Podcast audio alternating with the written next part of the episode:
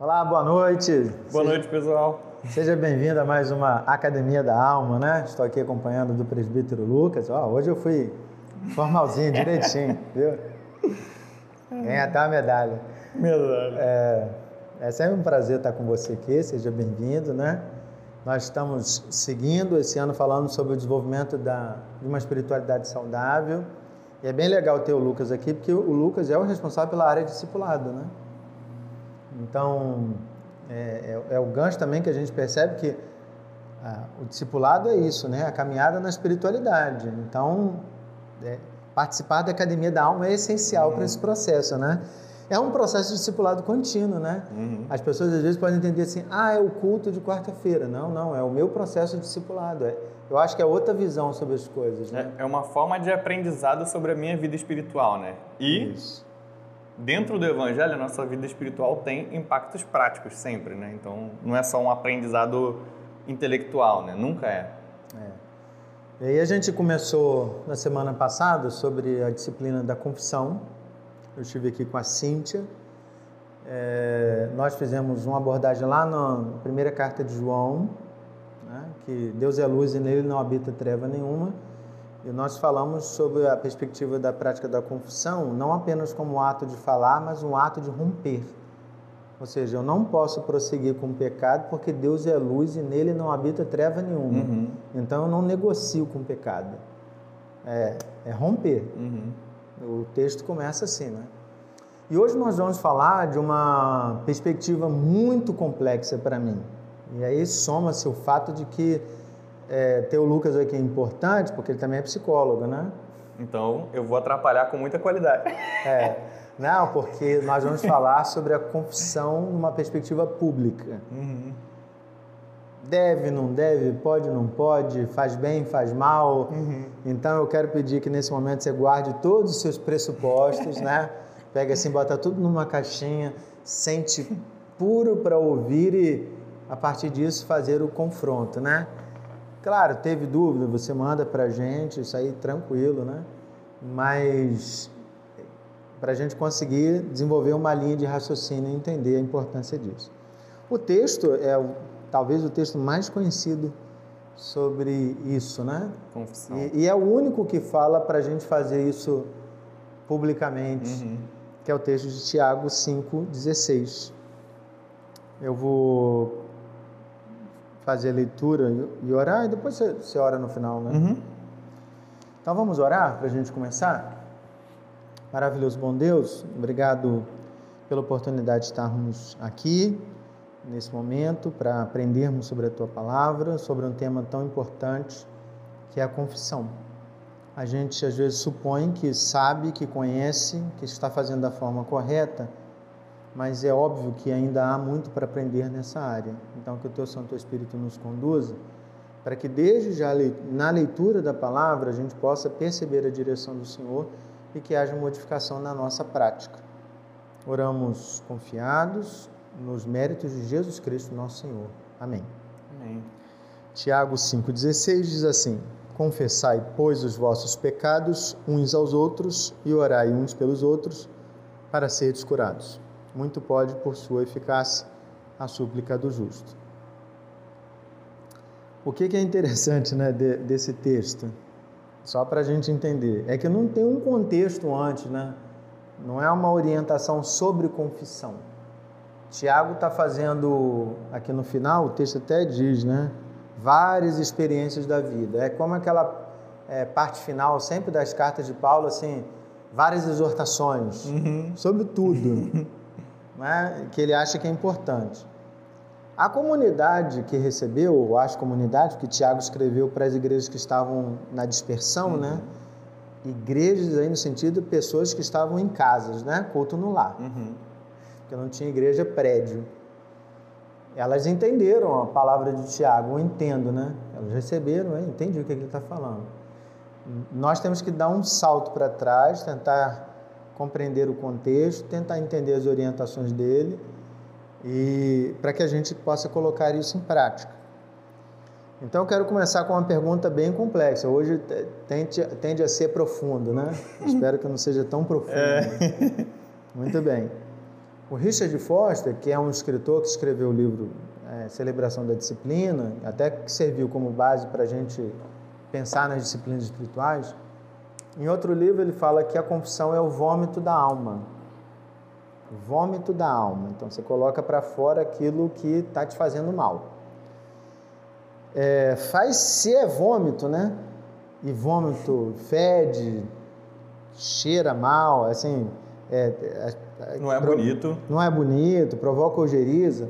Faz sentido colocar isso na frente de outras pessoas? Essa pergunta é muito interessante porque quando você falou de é, da minha formação, né?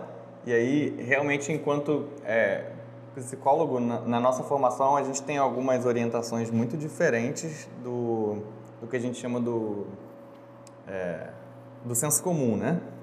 E aí uma das coisas, algumas coisas não são tão diferentes assim. Então, por exemplo, é, se a gente está comparando a confissão com esse esse vômito da alma é óbvio que ninguém quer se ver numa situação onde você coloca algo para fora que é sujo, é, fedorento e feio, né? É, é óbvio que isso vai te fazer mal quando você se percebe observado por outra pessoa. Uhum. Mas ao mesmo tempo, o botar para fora algo que te faz mal sempre te alivia. E aí eu entendi a perspectiva da pergunta, né? Na frente de outras pessoas, que eu posso botar para fora e isso vai me fazer bem, mas eu posso fazer quietinho, né? Até que quando alguém vomita, tá passando mal, vai no banheiro e vomita. Isso. Ai, que alívio. Isso, exatamente. Então, é, é, é instantâneo, aparentemente, né? E aí eu acho que para essa pergunta a gente pode ter duas perspectivas, né? Uma das perspectivas, eu, tô lembrando da fala de Jesus, né? De entrar no quarto e orar em secreto. Ali ele está falando de pedir, mas a gente tem essa perspectiva então do ir ao banheiro, né? Eu vou botar para fora ali em secreto o que está o que tá me, me incomodando. Só que a confissão, diferente é, do perdão, que pode ser entre eu e Deus quase sempre só, né? Eu posso afetar o outro, mas eu também posso, pode ser eu e Deus é, quando eu preciso pedir perdão para alguém. Mas a confissão normalmente, quando eu faço para Deus, é, tem uma perspectiva de ele já sabia, né, de alguma forma. Então, por mais que eu saiba que eu estou botando o vômito para fora e esse vômito fede, eu também já sabia que fedia, né? Eu, eu também já sabia que era feio, por isso que eu estou pedindo perdão. Quando eu coloco diante de outra pessoa, é aí que vem minha perspectiva um pouco diferente também que não dá para ser na frente de qualquer pessoa. Mas, por exemplo, você como pai já limpou seus filhos e já limpou o vômito dos seus filhos, né? Várias vezes. E aí é muito interessante porque se você consegue segurar e botar para fora o vômito, vamos, vamos manter essa imagem aí. Na hora que você, entre aspas, quer, normalmente, se você botar na hora que você quer, mas na frente de alguém, é de alguém que você confia é de alguém que você sabe que vai te ajudar. Então eu lembro da primeira vez que a Débora vomitou na minha frente. Aí eu segurei o cabelo dela. Acho que a gente não era casado ainda, foi na casa do Isla, né? Aí ela falou: que vergonha fazer isso na, na sua frente e tal. Eu falei: você vai fazer várias vezes quando a gente for casado. É, e, e, tem essa perspectiva então de, de. Não vou botar na frente de todo mundo se eu posso escolher o momento. Mas se eu preciso botar para fora porque vai me fazer bem, que seja então na frente de alguém que eu confio, né, de alguém que não, não vai sair espalhando para todo mundo ou, ou, ou, algo do tipo. Então eu vejo um pouco essa perspectiva. Não, não deve ser feito na frente de, de qualquer um, mas pode ser produtivo ou pode aumentar, né, aprofundar a relação quando você faz em alguém que você sente confiança, sabe? Você não precisa é, se manter sempre de guarda alta e só vou pedir perdão ou melhor, só vou confessar para Deus, né? É uhum. É importante sempre confessar para Deus, mas em alguns momentos é bom expor que você não é perfeito, que você também tem coisas que fedem e que, e que é, não são bonitas. Quando a gente mexe nisso, a gente dá esse ar de fragilidade. Né? Exatamente. Né? Eu sou uma pessoa frágil. Mas é interessante que a partir da sua fala, você fala assim, ó, vamos escolher para quem eu vou falar. Uhum. Quando o Tiago fala, ele não faz essa observação. Uhum. Ele diz confessar os pecados uns, uns, uns aos outros de alguma forma, ele está nivelando por cima, dizendo assim: olha, todo mundo deveria ter maturidade para ouvir. Uhum. Então, a gente pode entender que essa palavra de Tiago, é, eu preciso ler, que ele está mandando confessar, mas ele também tem um pressuposto de. Eu imagino que toda a comunidade cristã seja capaz de ouvir. Mas e na prática? Então uhum. aí é nesse, nesse contexto prático que você está falando, né? uhum. né? Ah, e, e essa, essa consideração que eu não fiz, mas você fez, é muito interessante. Lembra que o pastor falou assim: a carta de Tiago é para os cristãos da dispersão, uhum. e eles não estavam em templos, eles estavam em casas. Então, o pessoal que estava ouvindo a confissão de outro e que estava se reunindo como igreja é o pessoal que poderia morrer a qualquer momento.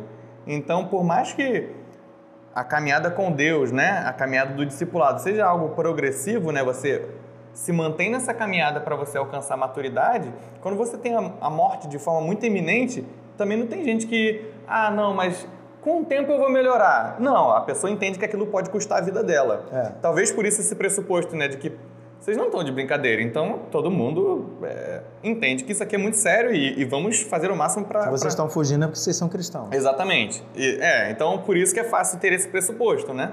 É, com a gente, graças a Deus e ao mesmo tempo, talvez... É, é difícil a gente dizer, infelizmente, né? Mas o nosso contexto de igreja é muito confortável. Então, as pessoas é, não são perseguidas, as pessoas se veem como eu tenho tempo para mudar, então isso aqui eu não vou me esforçar tanto agora. E aí a gente tem muitos níveis de discipulado, uhum. né? Na, uhum. na, caminhada do discipulado você tem níveis de maturidade e é óbvio que a gente não pode é, confessar um pecado que você sabe que pode ser pedra de tropeço para outro que não tem aquela maturidade para ouvir ou para cuidar de você, né? Para caminhar ao seu lado, né? Talvez um, um pecado seu cause uma repulsa na outra pessoa e não uma, uma reação de misericórdia. Então é, é importante ter cuidado e entender. É, a, a, maturidade da outra pessoa é importante, né? Não quero fazê-lo tropeçar, mas eu entendo que talvez ainda não seja o momento de vomitar isso na frente dela, né? É. Foi legal quando você fez a, a recuperação lá do contexto da igreja da dispersão, que estavam reunidos em casa, para a gente lembrar uma coisa importante essa confissão ela é feita num contexto mais parecido com o que a gente chama de pequeno grupo uhum. do que com um contexto de centenas de pessoas. Então é, eu tenho um pequeno grupo que eu me reúno, são meus amigos e eu me sinto muito à vontade entre eles de falar uhum. sobre assuntos. Então eu acho que isso também tem muito disso, né? Uhum. Não é só a questão da maturidade, é a intimidade que me leva a uma confissão para eu abrir algo tão doloroso, uhum. fedido, que me machuca, mas porque eu sei que aquelas pessoas que vão ouvir, elas vão sobretudo me ajudar. Uhum. E quanto menor o grupo, mais a possibilidade de você aprofundar naquela situação, né? Poxa, cara, sério que isso aconteceu? Você deu esse mole, mas qual, qual é o contexto? O que está acontecendo para você não ter se preparado ou, ou que você estava fraco desse jeito para cair nisso, uhum. né? É, então, assim, não é uma conversa que vai acontecer entre 100 pessoas, né? Todo mundo se reúne para ouvir um e aí troca. Isso não vai acontecer. É. Mas num pequeno grupo, que é realmente o contexto... Eu inclusive... vou fazer num retiro de carnaval. Ei, Isso, é. né? é. inclusive o texto de Atos, né, lá no início, Atos 2, se eu não me engano, é o texto base do pequeno grupo, porque a ideia é essa, né? É a gente, de alguma forma, voltar à raiz dos pais da igreja e perceber. É importante a gente ter esses momentos nesses grupos menores para poder é, se abrir e aprender a partir da palavra, mas também a partir das experiências dos outros cristãos, né? Então a gente falou de vínculo, né? De amizade, de intimidade e maturidade. Uhum. Então a, a, outra pergunta é: a minha confissão é, feita diante de alguém, seja eu considero pessoa certa ou errada, ela pode prejudicar a caminhada dessa pessoa com Cristo? Então eu, Fábio, pastor, abro um pecado diante de alguém e a pessoa fica tão escandalizada que me afastei. Uhum. É. A gente ouve e vê muito fácil isso na televisão, né? Então, assim, existem os mega pastores. Essa semana é, eu até ouvi um vídeo no YouTube que falava de um pastor que falou é, sobre homossexuais, né? E aí o pessoal tá rechaçando muito. É, eu não ouvi mais, mas eu vou pesquisar um pouco mais mas é isso, assim, a partir de uma fala, e aí pode ser simplesmente um pecado, é, a pessoa achou que era certo e não estava errado e é um pecado, ou a pessoa viu que estava errado e está confessando agora. Isso já muda bastante a situação, mas ainda assim o pecado aconteceu, né? Para a pessoa confessar. É, a, necessidade ou a importância de se ter normalmente um grupo pequeno é, é, exatamente que você consegue visualizar, né? Essa, você tem essa sensibilidade de quem vai te ouvir. Mas nem sempre isso acontece. Não, por exemplo, você falou, é, você está confessando um pecado. E aí vamos supor que foi na academia da alma, né? Qual é o alcance da academia da alma ou do culto de alguém que ouve o Lucas e, e que talvez não conhece o Lucas, não espera nada do Lucas, entre aspas, né? E de alguém que ouve o pastor Fábio, que é, vê o alcance dele, a sensibilidade dele, a entende o peso que está sobre os ombros de conduzir uma igreja, entende o peso do contexto de ter estudado no seminário presbiteriano, de ter, né? Então você pensa assim. Tô sentindo peso aqui. Existe mais peso de expectativa, pelo menos, né? Por parte de quem olha para o pastor Fábio do que para quem olha para o Lucas, né? E Jesus também fala sobre isso, quando ele fala que a quem muito é dado, a muito, muito é cobrado, né? A muito é exigido. Então, não que ele tenha mais poder ou algo do tipo, mas naturalmente as pessoas esperam mais, né?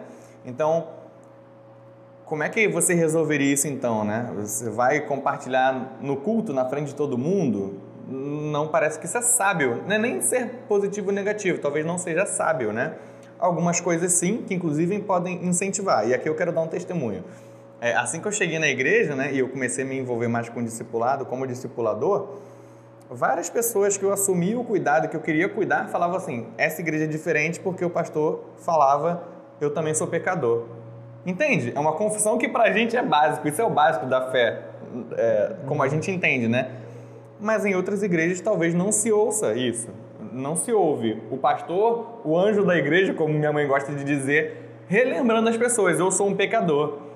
É uma confissão, é a mais básica que a gente conhece, mas olha como ela serve de semente para as outras pessoas perceberem que você é humano, né?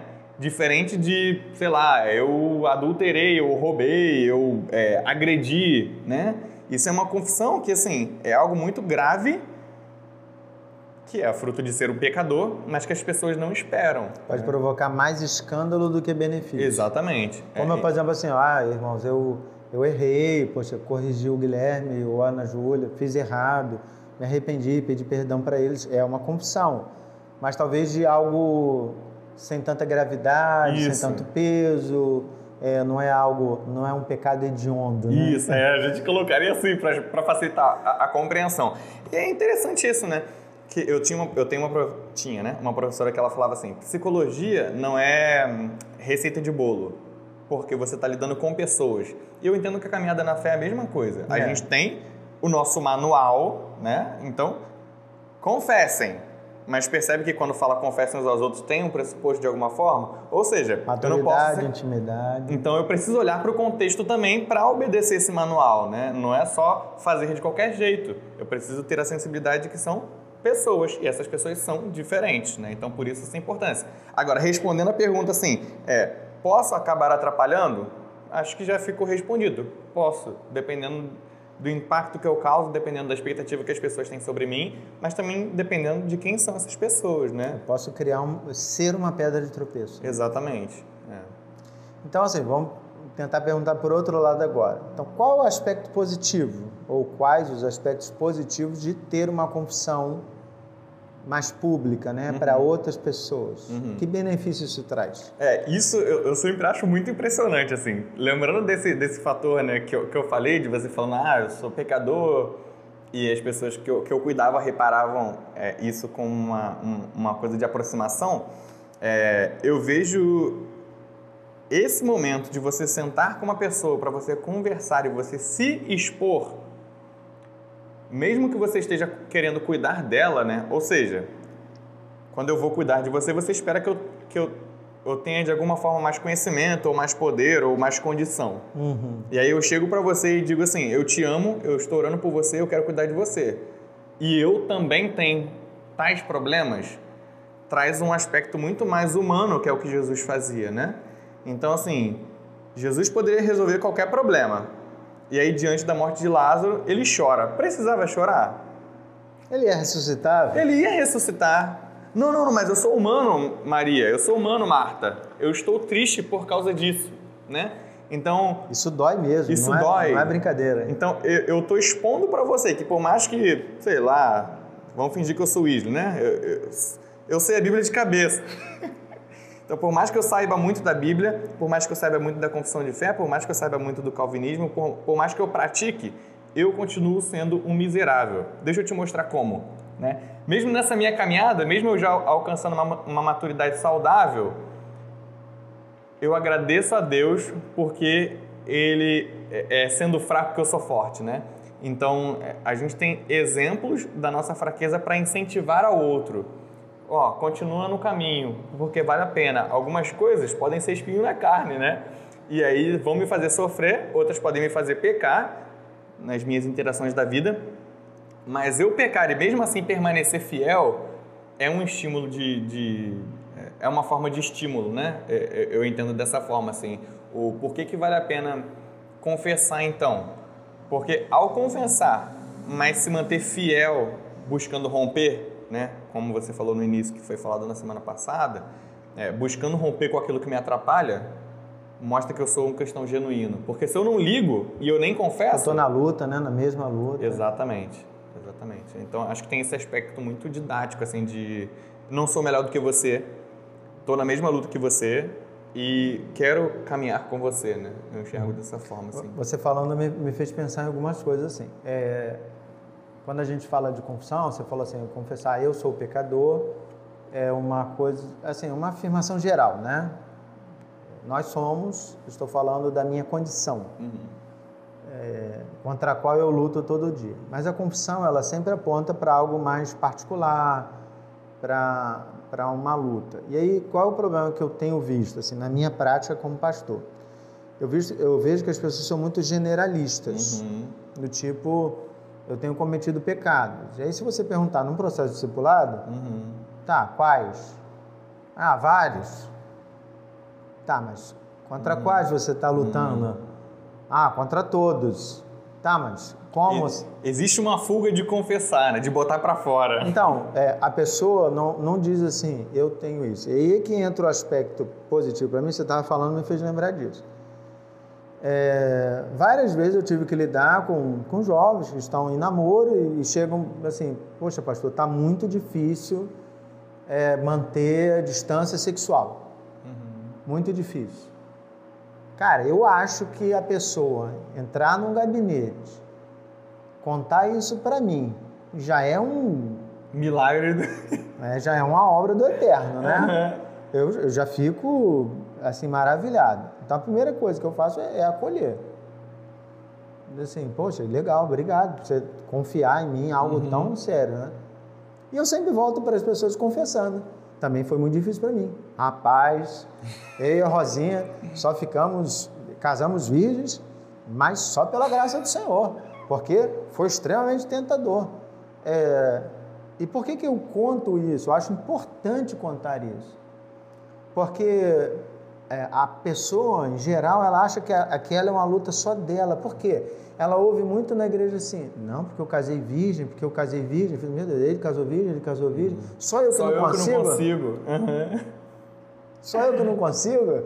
É, então é, quando você ouve a luta, acho que é aí que é o aspecto positivo da confissão, quando você ouve que alguém luta contra isso, é, você diz assim, eu não sou um alienígena. Uhum. Eu estou no mesmo mundo que essa pessoa, eu sou uma pessoa como ela e eu estou enfrentando. Isso é muito bacana da gente ver no retiro de pastores. Então, como é um ambiente que só tem pastores, as pessoas se sentem mais à vontade de falar coisas. Uhum. É, por quê? Porque todo mundo está na mesma função. É, a gente tem uma regra, né? o que se conta ali, morre ali. A gente não passa adiante. Rapaz, mas às vezes tem umas confissões que Assustador, né? Que isso, rapaz? Nem eu, no meu pior pesadelo, imaginei que aquilo poderia estar acontecendo com aquela pessoa e ela está sofrendo, né? Então, o aspecto positivo que eu acho é de quando alguém se sente à vontade de colocar para fora, é um alívio muito grande. É, uma das grandes experiências para mim foi aprender a falar sobre essas coisas que me machucavam, porque eu sempre aprendi a silenciar. Uhum. Para mim, o padrão é guarda. Uhum. Então, criei um armário, depois virou um arquivo, Uma biblioteca depois. Depois virou uma biblioteca. Uhum. Aí, quando chegou no nível de universidade. É, Tava ficando perigoso. É, tá começando a ficar perigoso esse negócio aqui. Então tem que botar para fora. Mas não é algo simples. Não é. Não é algo simples. E aí, acho que agora você falando que não é algo simples, por que, que é importante então a gente considerar a importância da confissão na relação de discipulado, né? Porque a gente tem que lembrar, a gente está falando de caminhada com Deus, a, no, a nossa caminhada como discípulos de Jesus, né? Porque quando no discipulado, eu como discipulador, que supostamente sou aquele que tem a maturidade, eu confesso e eu digo assim, cara, eu também luto com isso, ou eu já lutei com isso, né? A pessoa que vê em mim alguma inspiração percebe, essa pessoa é um crente sério e ela ter passado por isso e estar caminhando, né, é, é uma forma de inspiração para mim. Então eu, eu, eu não sou pior, né? Eu só estou no processo e ainda preciso superar. Agora, quando a gente pensa na, na psicologia, né, disso, você tem um aprendizado a, a, partir do que a gente chama do, do reforço positivo, né? Você vê alguém que está na minha situação e superou, é, é, tem na pedagogia também, né? Alguém que está na mesma situação e superou. Então, você tem a, a, o estímulo, você tem agora o reforço de não, vale a pena se manter fiel a Deus, vale a pena. Eu passei por isso, você também consegue. É que eu falo, falo pro jovem, eu consegui, cara. É. Oh. E aí o como agora, né? E aí essa caminhada vai ser o como. Vamos orar juntos, vamos ler a palavra juntos, vamos fazer devocionais juntos, né? E quando a gente olha para a Bíblia como nosso manual, e aí eu, eu acompanho um, um canal que ele tem um quadro é, não sei se pode falar o nome do canal. Pode que, falar. É, o Dizoscópio, muito legal. Que é Divinamente, que é um... Eu esqueço o nome do pastor. Ele é, é o Douglas. Do, filho, filho do Josué, Josué Gonçalves. Josué Gonçalves? Isso. É, mas o Luciano Subirá tá lá direto. Acho que você ia falar do Subirá, é. né? É, ele... É Douglas, né? Isso, Douglas. Ele tem um quadro que é Divinamente, que ele chama um amigo dele, né? Que eu acho que é médico ou psiquiatra, não lembro agora se ele tem uma outra formação. É, mas que ele fala que a Bíblia aponta várias coisas sobre a psicologia que já estavam é, escritas há muito tempo e hoje a ciência está descobrindo como vale a pena, né? E aí tem uma coisa que sempre me marca muito quando a gente fala de, de confissão, que é o Salmo, se eu não me engano, de Davi, que ele fala, enquanto eu calei, né, os meus ossos definharam... 32. É, Envelheceram os meus ossos pelos meus constantes gemidos todo dia. Isso. Então, assim, esse gemido pode ser simplesmente de um sofrimento? Pode. Mas quando ele fala de calar, né, ele pode estar falando de não levar a Deus, mas também de não se ver diante Salmo 32, de, verso 3. de ninguém que ele possa falar. E aí quando você vê em outros textos dizendo que no sofrimento nasce o irmão, que existem amigos mais chegados que irmãos, confessem os pecados uns aos outros, como o de Tiago fala, você vê assim, na comunidade existe um tratamento, né? É, e a Bíblia instrui então, confessa, confessa a Deus que é o Pai, que te vê em secreto e Ele te perdoa, mas confessa seu irmão principalmente, e aí eu acho que é, é para mim é uma das conclusões desse texto, né? Principalmente para você não viver uma vida de hipocrisia, né? Eu sou muito bom, muito bom, muito bom, eu só confesso para Deus, mas eu só confesso para Deus os meus irmãos não percebem que eu sou de verdade, então eu posso manter a ilusão de que eu sou bom. Quando eu confesso, essa ilusão é quebrada, porque eu, eu não estou não tô montando um cartelo de car castelo de cartas, né? Eu estou mostrando o meu próprio eu, que é feio e fedorento às vezes, né? Então, quebra a hipocrisia, uhum. a confissão, e me aproxima de Deus e me aproxima do meu irmão, né? Então, isso é um benefício, assim, muito maravilhoso, né? Você falou de quebrar a ilusão, de quebrar essa, essa imagem falsa, né? E aí me, me remete muito a essa ideia de que quando você confessa, acaba qualquer fingimento, né? uhum. Ou seja, existe para mim uma, uma questão de expectativa e realidade. As pessoas olham para mim, olham para o Lucas, olham para a Rosinha, e elas criam expectativas. Uhum. Ele é assim. O casamento dele, ele acorda de manhã e olha para a Rosinha e diz: Amada minha, não é? Aqui estás, mais bela entre as mulheres. Falo isso todo dia. É, essa é a expectativa. A realidade é, Rosinha, tá atrasada, Rosinha. Pelo amor de Deus, levanta daí. Tá? Então, quando você confessa, você quebra essa relação de expectativa e cria uma, uma realidade. Agora é a imagem real. O outro que vai ter que lidar com isso, né? uhum. né? Mas é interessante pensar que a gente está falando aqui de confessar, confessar, confessar, porque o movimento natural não é confessar. O movimento natural é esconder. esconder. Mas como? Assim, por que, que a gente faz isso? Uhum. Se isso nem bíblico é. Por que, que a gente esconde? Por que, que a gente tenta parecer alguém melhor do que a gente é de verdade? Por que, que eu finjo, eu combino, eu, quantas vezes, casal, você vem para a igreja, vou dar um conselho para você, não adianta você dar a mão para sua mulher, para o seu marido, com aquela desculpa assim, ó, ninguém precisa saber que a gente está mal. Estamos bem. Sabe por que você não precisa fazer isso? Está escrito aqui, ó. Está escrito, e é tão óbvio. Às vezes eu falo para minha esposa, você viu fulano? Ela vi. O que, que você acha? Ih, tem algum problema. Mas finge. Por que, que não chegou e disse assim, Fábio, vamos conversar um pouquinho? Pô, estou passando essa luta no meu casamento. Aí quando é que chega? Ó, decidimos nos separar. Caramba, fingiu tanto tempo. Uhum. Tá, por quê? Por que, que a gente finge? Por que quer fingir? Por que confessar é tão complicado? Uhum. É, eu várias oportunidades que eu tenho, eu falo da, da, geração atual, né? Que de alguma forma a gente ainda faz parte, porque a gente interage com ela, apesar da gente teoricamente ser de outra, né? Ou de, até de diferente, nós dois. É. Mas. Só, só duas é, atrás. É. Hoje a gente tem, nas interações de rede social, um, um apelo muito grande à aparência, né? Então. Só que isso sempre foi, isso é um problema da humanidade, né? Então, com, com Adão e Eva, a serpente fala: vocês vão ser como Deus. Né? Ele não quer que vocês saibam a verdade, na verdade, vocês vão ser como Ele. Então, ali era um de ser, mas ser o quê? Ser a melhor versão que eu conheço do, do que eu tenho acesso Deus. E hoje a gente quer ser a melhor versão do que a gente conhece. O problema é que, tanto lá quanto aqui, a gente não consegue, né? Uhum. E aí a gente finge. Por quê? Porque a gente não pode se enganar, mas talvez a gente ainda pode enganar o outro. E aí qual o problema disso, né? Primeiro que isso não é sustentável a longo prazo, né?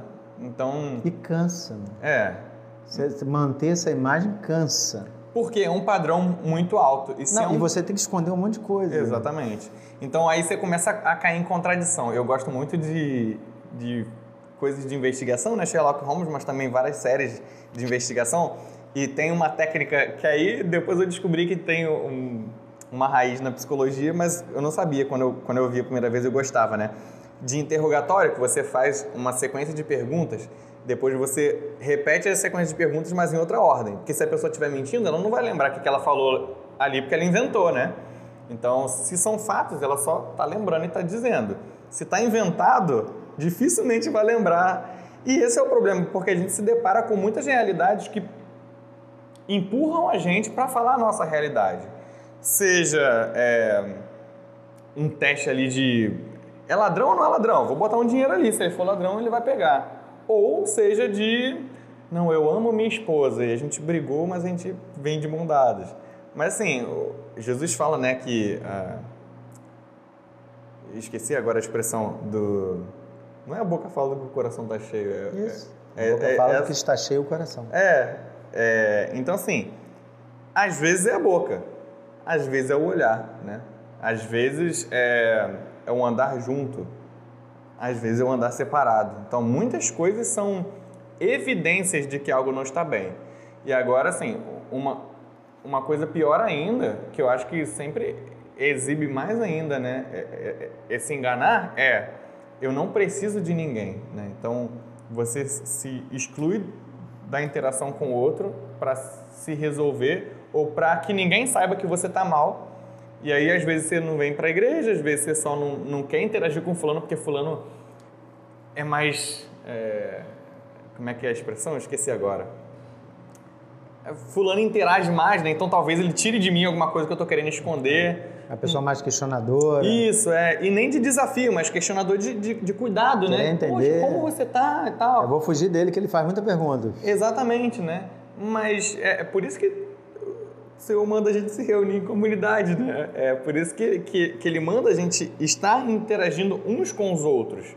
Porque se eu me expresso de uma forma que é diferente do que, eu, do que normalmente eu me expresso, eu dou oportunidade para o meu irmão perceber, poxa, eu não estou bem. Uhum. Mas às vezes eu, eu expresso mesmo sem querer. Por quê? Porque eu já criei uma intimidade e meu irmão sabe que eu não estou bem mesmo que eu esconda. Agora, se desde o início eu escondo, eu carrego um peso muito grande. E aí, em algum momento, esse peso vai aparecer, só que provavelmente numa situação que talvez já não seja mais reversível, né? É, então, assim, é, essa luta contra a imagem é uma luta que a gente precisa ter todo dia. Assim. Falo porque é algo que desde que eu conheci o Sara, a gente fala, e em tudo a gente tem a criação da imagem, né? Marido, o pai, eu sempre falo para os pais novinhos aí, cuidado, essa filha não é sua, esse uhum. filho não é seu, é filho de Deus. Então a gente coloca para essa pessoa, né, assim, eu quero ser o melhor pai. Uhum. Então eu crio um estereótipo, eu começo a fingir uhum. uma coisa que eu nunca fui. E isso não tem sustentação. O que vai uhum. acontecer é que daqui a pouco você não consegue manter mais, né? Sim. Então a gente precisa ter base sólida. Bem, a gente falou, caminhando para o final, a gente falou o tempo todo aí sobre é, confessar, vamos confessar um ao outro, tá? Beleza, vamos partir do pressuposto que as pessoas que estão nos ouvindo hoje ou daqui a pouco, né, em algum outro dia, é, as pessoas que até vão nos ouvir no podcast, ela não tem essa prática. Eu não confesso nada para ninguém. Deus me livre a pessoa saber da minha vida. Estou cansado de fofoca. tá. Qual o primeiro passo que ela deve dar? O que, que ela deve fazer? Quem ela deve procurar? Só não falo pastor, porque senão a minha, a minha fila de atendimento vai é, um vezes 100. É. Vai ficar igual a fila do IPPC de atendimento psicológico. É, é. As pessoas estão esperando um ano, em hum. média. Bem, um bom caminho, na perspectiva que eu vejo, né, é primeiro você entender. Assim, eu realmente estou arrependido disso? Porque se eu não decidir romper, talvez não, não exista é, não exista arrependimento real. Pode ter uma, uma, uma mágoa, uma angústia, né? É, mas talvez não Só um exista. peso, culpa. Isso, exatamente. E confissão sem essa luta contra o pecado é só fofoca. Exato. É interessante, exatamente, né? É só, ah, eu fiz bobagem. É, então assim, você precisa primeiro fazer uma autorreflexão como Jesus orienta, né? Entra no seu quarto em secreto e, e reflita assim, eu estou arrependido, eu quero mudar, eu estou disposto a romper, porque se sim, aí surge a pergunta, é, então eu preciso de ajuda, porque se eu estou falhando nisso, eu não estou conseguindo sozinho, né? E eu sei que Deus me perdoa, então você já pediu perdão a Deus. E agora você pede orientação a Deus, Senhor, quem eu posso é, buscar para me ajudar nisso, né? E aí o processo do discipulado é importante por isso, o pequeno grupo é importante por isso. Eu costumo fazer sempre da, da minha escola dominical um momento também para isso, da minha classe, né? Assim, alguém que tenha o mesmo contexto que eu, ou que já passou por isso, mesmo que não tenha o mesmo contexto, e que pode me ajudar, né? É, então, primeiro peça orientação a Deus, né? E busque ajuda de alguém. Eu ouso dizer, busque qualquer presbítero, mas você não precisa buscar um presbítero para tirar da, da, tua fila, né? Você pode buscar alguém que você percebe, caramba, aquela é uma um mulher de oração. Maduro. Aquela é uma mulher de oração, aquele é um homem de oração, aquele jovem eu vejo que ele leva a sério a caminhada dele com Deus. Eu vou buscar, talvez ele não tenha esse problema, mas talvez ele conheça alguém que já passou por isso, né? E aí por isso a maravilha da, da, da comunidade da fé ser tão diversa, né? talvez eu nunca vou ter problema é, ou com dinheiro ou com sexualidade, mas talvez eu já tive problema com, problemas com droga, com drogas, né? E eu sei como é. Então, alguém que chega com esse problema pode procurar alguém que não passou e a pessoa encaminha para mim e eu posso ajudar. Ou vice-versa, né? Talvez alguém tenha problema com o jogo e não vê problema nenhum e, e se vê viciado, preso nisso. Uhum. E aí eu falo, poxa, fulano já passou por isso. Eu sei porque fulano já me confessou e já superou. Então, você vê na comunidade da fé um lugar de, é, de adubo de tudo de ruim que a gente faz, mas que ao colocar diante de Deus ele produz de bom e várias pessoas que já passaram por essa situação podem servir de adubo para que você frutifique também, né, a partir das próprias experiências. Então, fazendo um resumo para dar minha, minha resposta, assim, primeiro, identifique se você realmente está arrependido e se você quer mudar ou se você só está sentindo culpa. Segundo, peça perdão a Deus. É importante botar para fora exatamente, né, dar nome, né, exatamente aquilo que você está confessando. E busque uma pessoa, não só para você confessar e estreitar esse laço com ela, mas para que ela possa te ajudar e, e, caminhar com você nesse, nesse processo. Eu, eu colocaria assim essa resposta. Muito bem. Aproveitando essa fala do, do, Lucas, né, eu vou fazer aqui minha última fala, você pode preparar algumas considerações finais. A fala dele me fez lembrar de algo muito importante que nós temos aqui na nossa igreja. No nosso processo de discipulado, nós usamos a ferramenta de mentoria. Uhum. A mentoria é para quem? Não é para quem está com problema, não. A mentoria é para quem quer crescer na caminhada com Cristo. Eu quero me engajar, eu quero ser um discípulo, eu quero colocar meus dons em prática. Então eu vou procurar alguém nessa caminhada. E é muito bacana perceber que o seu mentor, ele é a pessoa que vai ouvir a sua confissão. É, e eu escuto as confissões dos meus mentoriados, agradeço muito porque eles têm liberdade para fazer isso. Eu sou uma pessoa que confesso para o meu mentor e não tenho nenhum arrependimento de nada disso. Então, se você está ouvindo aqui a Academia da Alma, você faz parte da nossa comunidade, você não tem um mentor, poxa, eu vi isso pela primeira vez, olha, procura o Lucas para dizer assim, cara, eu quero crescer nisso, eu quero realmente entender isso, me ajuda a encontrar essa pessoa, a gente pode te ajudar a encontrar, né? Pode procurar a mim também, não tem dificuldade com isso não. É, aquele que vem a mim jamais lançarei fora. então é, é de a gente precisa começar já esse passo.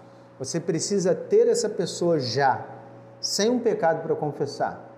Porque quando uhum. acontecer alguma coisa, se você não tiver essa pessoa, você ou faz bobagem, que eu vejo as pessoas fazendo, né? Mandando para todo mundo, colocando em rede social, falando para gente que não deveria falar, e aí gera mais problema do que é, benefício. E a pessoa depois diz assim: Poxa, pastor, eu fiz aquilo que a Bíblia manda, eu confessei o meu pecado e deu tudo errado. É, mas não é de qualquer jeito, né? Então, não é porque o Tiago diz confessar os vossos pecados que eu vou chegar lá de púlpito e simplesmente vomitar um monte de coisa. Por tudo que a gente já falou, todos os é, motivos. É, então não tem necessidade. Então, quer falar mais alguma coisa? É só uma observação que, que complementa isso, né? É, a gente entende que o processo do discipulado é um relacionamento, primeiro, né, a partir do que Jesus mostrou. E aí, um relacionamento de intimidade, um relacionamento de submissão né, e, e obediência à palavra de Deus, mas também confessando o outro. Então, quando eu confesso para o meu irmão, eu estou entendendo que ele tem uma palavra para me ajudar ou para me reorientar. Então, nesse sentido de uhum. submissão, uhum. É... não sei qual que eu falei, aprendizado, intimidade e, e submissão e intimidade, né? Você começou com intimidade. É, tô me Intimidade, submissão. Intimidade, submissão e aprendizado, né? É, são esses três. Mas todos relacionamentos, né? É, e a imitação de Jesus e daquele que eu vejo que é um exemplo para mim vai me colocar nesse, nesse caminho, né? De cada vez mais crescer, seja o mentor, seja o discipulador, dependendo de qual etapa que eu estou na, na caminhada, né? Mas é importante é, é, estabelecer esse relacionamento o quanto antes. Uhum. Para que quando chegue no momento, vamos supor que você caiu num, num pecado que para você é. Se fosse o outro, merecia morte. Eu, ah, poxa, eu, dei mole só, né? Você já tem então uma intimidade para confessar e você entende, fulano vai me bater com a força adequada para me corrigir, né? É, vai me orientar, vai me vai me disciplinar, talvez, no sentido de, de conversar de uma forma muito firme sobre esse erro que eu tive e que eu entendo que eu preciso. É, tem gente que. A Débora diz que escolheu a Márcia como mentora porque ela sabia que as outras mulheres viram ela desde pequena, então provavelmente ia bater nas costas dela e a Márcia provavelmente ia bater de verdade. É, assim, o e que ela Márcia precisa ouvir. Sendo Márcia o que ela precisa Direta. ouvir. E é interessante nessa é, perspectiva. É? Eu vou procurar quem vai me falar do jeito que eu preciso ouvir, não vai ficar de. É. E é interessante, né? Tem gente que vai fazer mais carinho, tem gente que vai bater um pouco mais forte, mas sempre fazendo a manutenção desse relacionamento, né? Beleza. Acho que é isso. Você ora então para nós, para a gente encerrar? Uhum. Vamos orar, irmãos. Pai, obrigado por esse dia, pela oportunidade de ouvirmos a tua voz através do texto que lemos de Tiago e tantos outros textos que nós citamos aqui. Obrigado porque a tua palavra é clara, é viva e eficaz e muitas vezes a gente acaba distorcendo pelos ruídos que a gente que a gente ouve no nosso dia a dia, ou às vezes os ruídos que a gente ouve a partir da nossa mente, a partir dos nossos pressupostos, das nossas narrativas falsas. Nos ajuda, Senhor, a enxergar que sem Ti nada podemos fazer Verdade. e que o Senhor nos instrui a caminhar em comunidade, a caminhar com outros irmãos e que assim a gente possa depender uns dos outros, é, mas entendendo que o Teu Espírito Santo nos impulsiona sempre ao crescimento, nos impulsiona a amar, a ter misericórdia, a ter paciência uns com os outros, é mas nós devemos viver com sinceridade. Ah, o fingimento, ah, a manipulação não leva a nada, Pai. Só, só nos leva a nos enganarmos e permanecermos distante do Senhor, distante dos nossos irmãos. É verdade. E dessa forma não crescermos na fé. Nos ajuda então a construir de fato a nossa casa na rocha, que é o Senhor e que é a verdade. Então, em verdade nós caminhamos, em verdade nós progredimos na tua direção, nos fazemos, nos fazendo sempre cada vez mais parecidos contigo através do poder do teu Espírito Santo. Nos ajuda, Senhor, a estarmos sensíveis à tua voz e sensíveis às demandas dos nossos irmãos, sensíveis às falhas e entendendo que podemos caminhar com eles, eles podem caminhar conosco, podemos contar uns com os outros, assim como a tua palavra nos orienta, e orarmos para que juntos possamos buscar a tua voz, a tua vontade e experimentarmos a tua presença. Essa oração que nós fazemos em nome de Jesus. Amém. Amém. Muito bem. Então, até a semana que vem. Uma boa noite para você. Até mais, pessoal. Boa noite.